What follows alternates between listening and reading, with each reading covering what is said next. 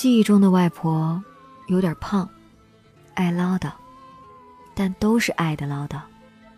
天冷了，多穿件衣服，别去河边玩，掉水里可没人管。今天有雨，出门带把伞。我出生六个月，就开始是外婆带我，所以我跟外婆的感情特别深厚。外婆带了很多小孩两个姐姐，三个弟弟，特别辛苦。但是，外婆最疼的人就是我。外婆说她把我当女儿带，她总会说我刚送过去的时候还太小了，瘦得像个猴子。说我小时候生了一场大病，吃什么吐什么，乡下的小诊所都不肯接收，怕负责任，他就照顾我，整宿整宿的不睡，守着我，不厌其烦的给我喂米糊，用手扇给我扇风赶蚊子。在他的细心呵护下，我才大病痊愈。他还总开玩笑的说，他就是我的神医呢。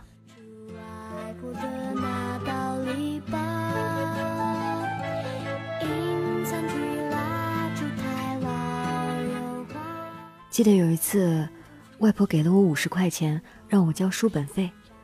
那时候的五十块钱，还是挺值钱的。她再三叮嘱我，千万不要弄丢了。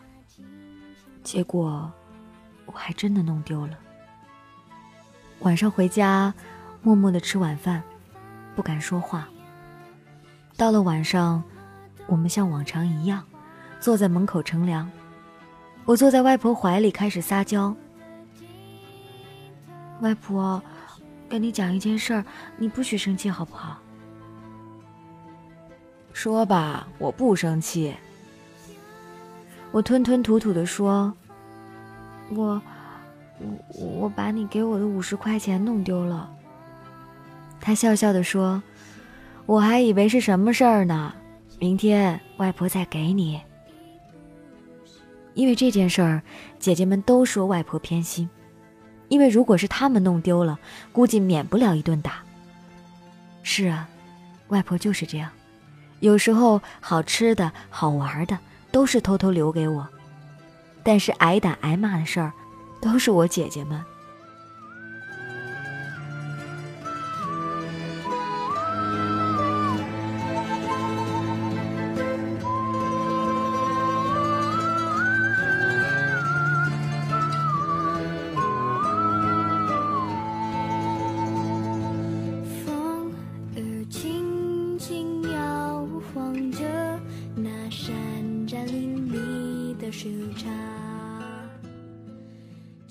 后来，我们都长大了，都去城里读书了，乡下就只有外婆外公两个人了。过年回家看看外婆，发现她老了好多，也瘦了，没有从前那么爱笑了。她说：“以前有你们在身边，吵吵闹闹挺好的，你们突然走了，家里空荡荡的。”听到这话，我默默的在一边抹眼泪。后来的每次回家，都发现他老了许多。以前总是忙前忙后的，现在每次都是坐在他那把变了色的高椅上发呆。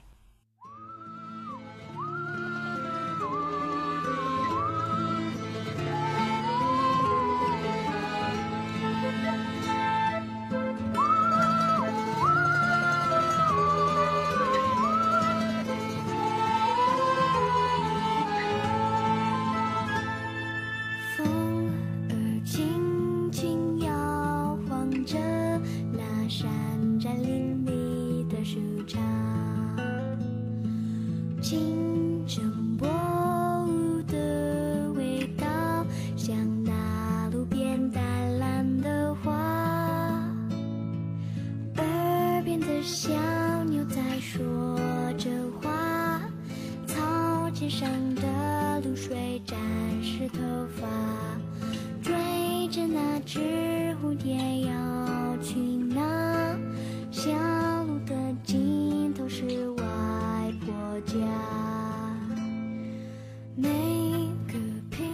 直到有一天，老家突然打来电话，说外婆快不行了。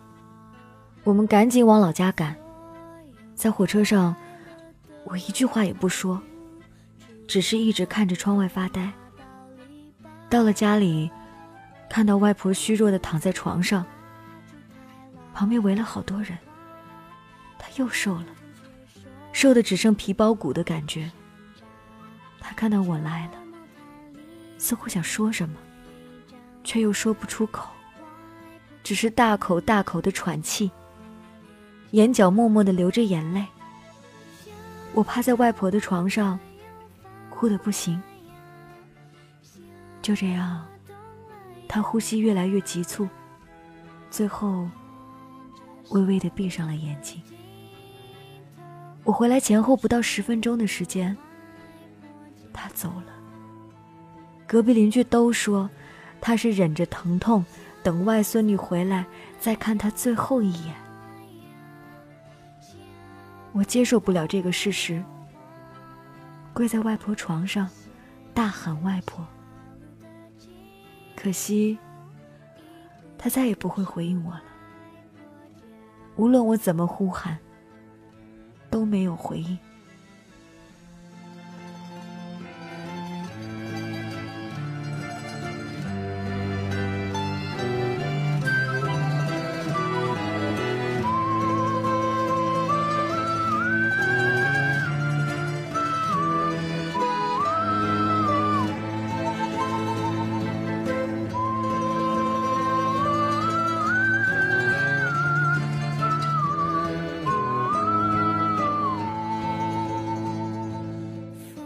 看着他的身体推进火葬场的那一刹那，我的心好像停止了呼吸，整个人扑在地上，不停的哭喊。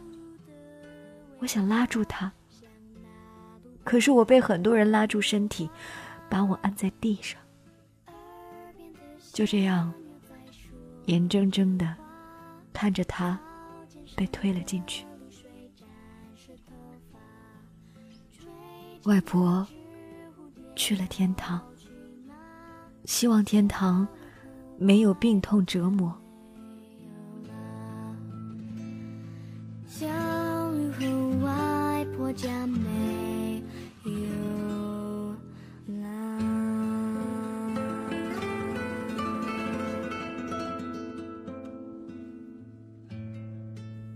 外婆，你还好吗？我很想你。对了，我快要结婚了，在天堂的你，看得到吗？我会很努力的生活，在天堂的你，勿念。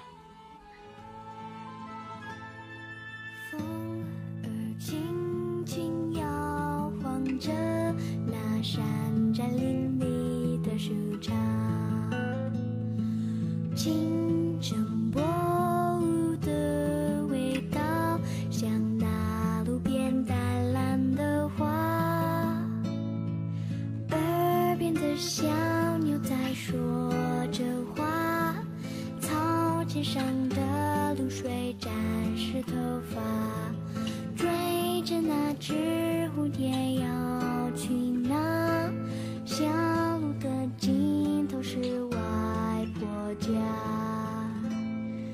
내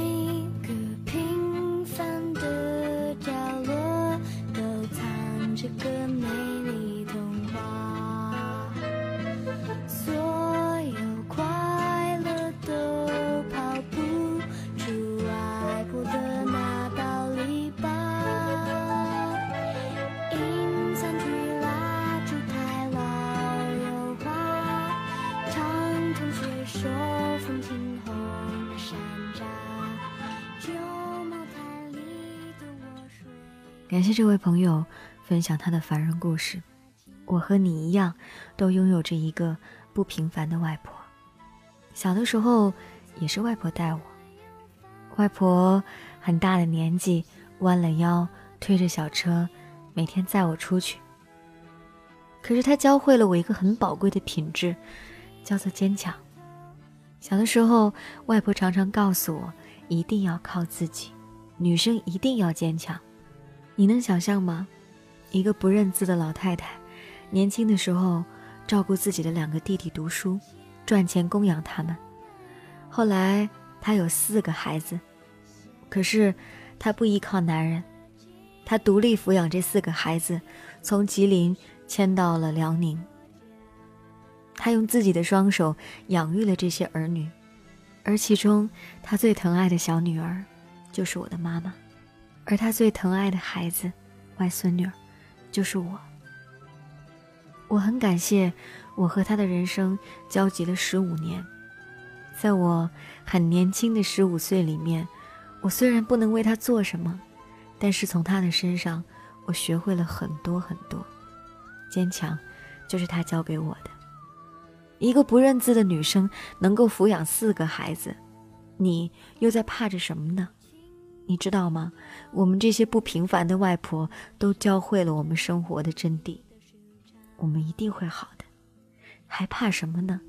这个世界我会很努力、很努力的去探索，我会很努力的生活。希望在天堂的外婆，她一定能看得到。